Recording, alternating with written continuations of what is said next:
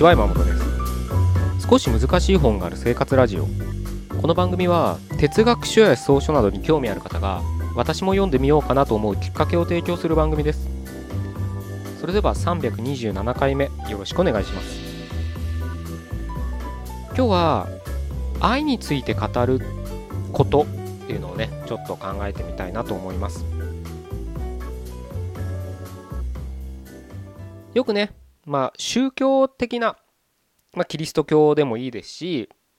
まあ宗教と言わずとも、うん、自己啓発系でもいいんですけどまあビジネス系でも言われたりすると思うんですけど愛をね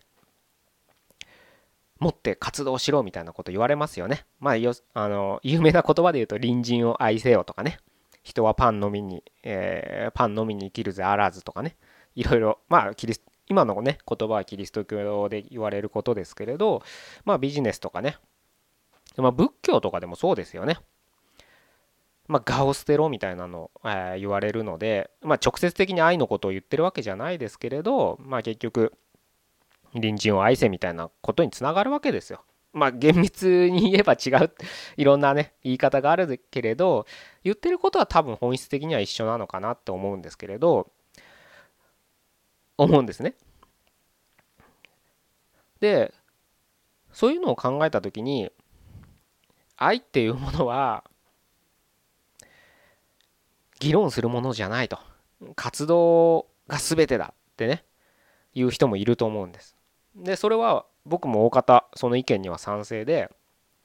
うん確かにその通りだなと例えば、うん、僕がすごく疑問がよく昔ねあの中学生高校生？大学生ぐらいかな？よく歌を CD とか聴いてた時によく思ってたのがよく愛について歌うじゃないですかアーティストってね。愛について歌ってるくせしてその人たちの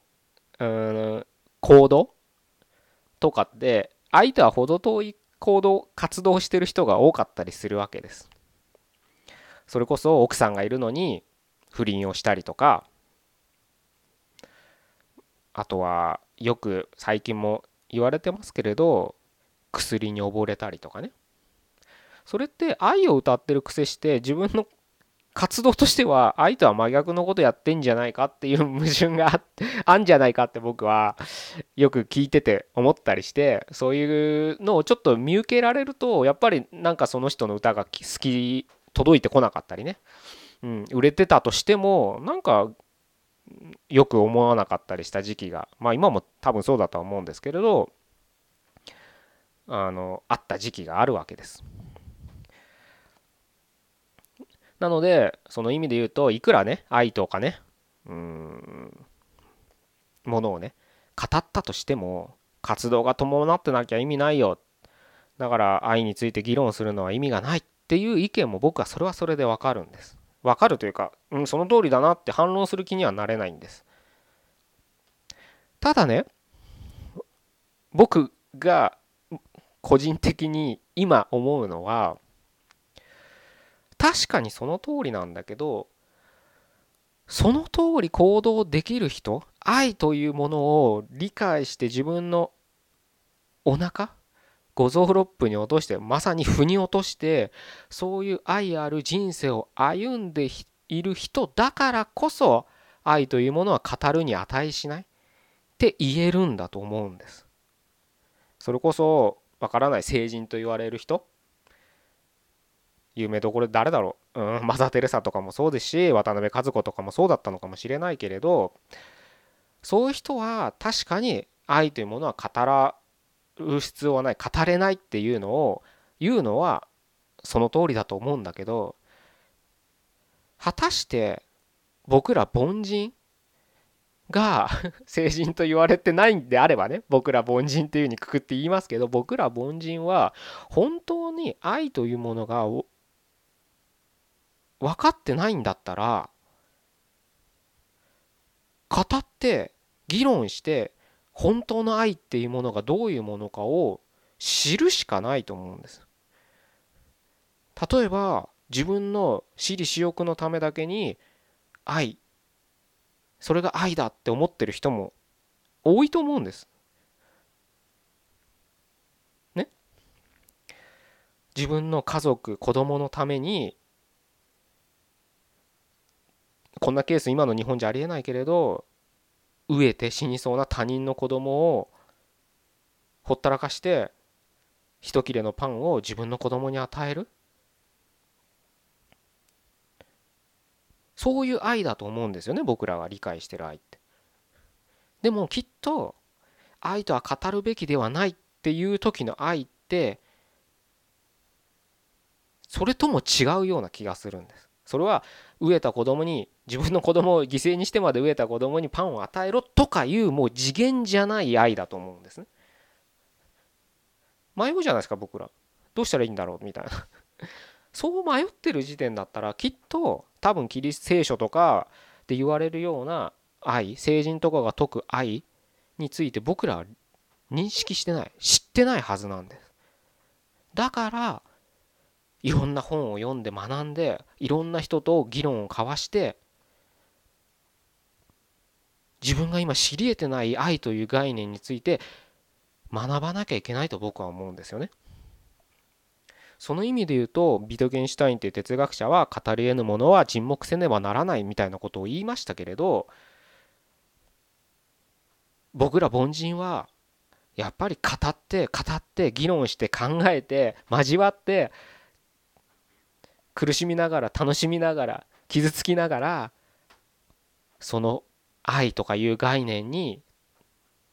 を自分なりに腑に落としていく必要があるんじゃないかななんて僕は今考えてるんですね。だから読書会みたいなこともやりますしで読書会にね参加してくださった人もしくは、まあ、僕となんかメールで12度ねやり取りしたことある人だったら多分なんとなく僕が今日お伝えしたいことは分かっていただけるかななんて思うんですけどなんでそんなとこまで考えるのとか。なんか細かいなこいつとかね メールの返信とかでもここいつ細けえなみたいなことツッコミとかツッコミをしてるつもりはないんだけど感じる人も多いと思うんです。そうでも僕はそういうところががこそ今は今日お伝えしたことを腑に落とすためには大事だと思ってるんですよね。なので読書会でも本当数ページ読むのに1時間2時間かけるわけで。人によったら何こいつ重箱の隅つつくような議論してるんだろうって思われる人もいるかもしれないです。でも僕はそれが大切だと思ってるんですね。決してなんだろうな人のなんだろう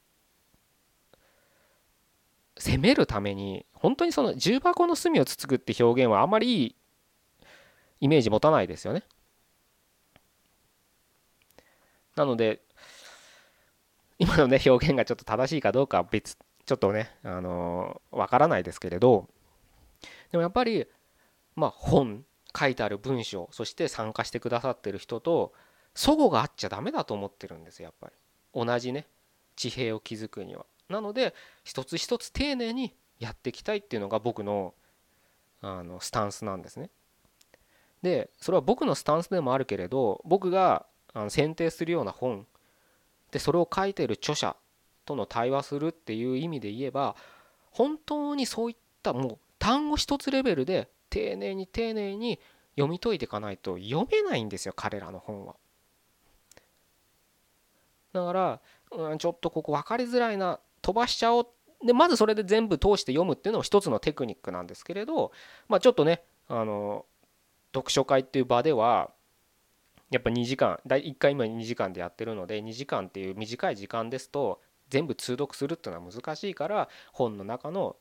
所定箇所だけを僕が恣意的に抜粋してそれを読むわけですからで2時間で読める分量にしてますのでここちょっと分かりづらいから飛ばしちゃおうと思う気持ちはあると思うんですけどたった2時間ですからねもう呼び飛ばさないで一つ一つ本当に一つ一つ丁寧にやっていこうっていう趣旨でやってるのが僕の読書会なんですね。でそれはなぜそんな細かいことやるんだって思われる人もやっぱり参加者の中にはいると思うんです面と向かって僕に言ってくる人はいないけど多分参加してくださって家帰ってなんでこんなに疲れた疲れることしなきゃいけないんだろうって思う人も中にはいらっしゃると思うんですけどそのやっぱり一つの大きなうん意味としては今日お伝えしたようなやっぱり議論しなかったら分かるものも分からない。分からないままやっぱ生きていく生きていくとやっぱ辛いから分かるようになるために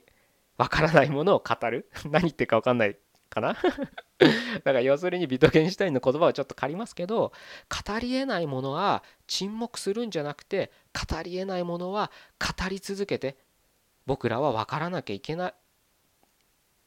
と僕、ん、僕らはもう一回言いますね。僕もちょっと混乱してきちゃったけど。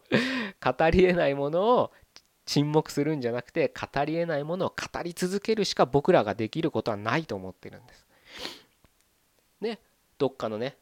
自分の中でもうこれは沈黙して活動でそれを語り続けまあだから男は黙って背中で語れみたいな 状況はねステージまで達したらうんそれでそういう活動を従前としてね生きてってほしいなとは僕は思うんですけれど多分僕らはそんなレベルに達してない人が多いと思うんです。だから苦しいし何か何やっていいかわからないって悩む人も多いと思うのでね。でも実際僕もそうだったんです。うん。ずっとそれで悩んでた時期があるんです。でいろんな本を読んでいろんなことを経験してっていうので今自分の中で統合的にね判断するとやっぱり語らないといけないなと。語るからこそ分かることもあるっていうのが実感としてあるのでじゃあちょっとねそういった場を設けていけば何かしらのお役に立てるんじゃないかななんて思って活動してますのでまあもし興味があればね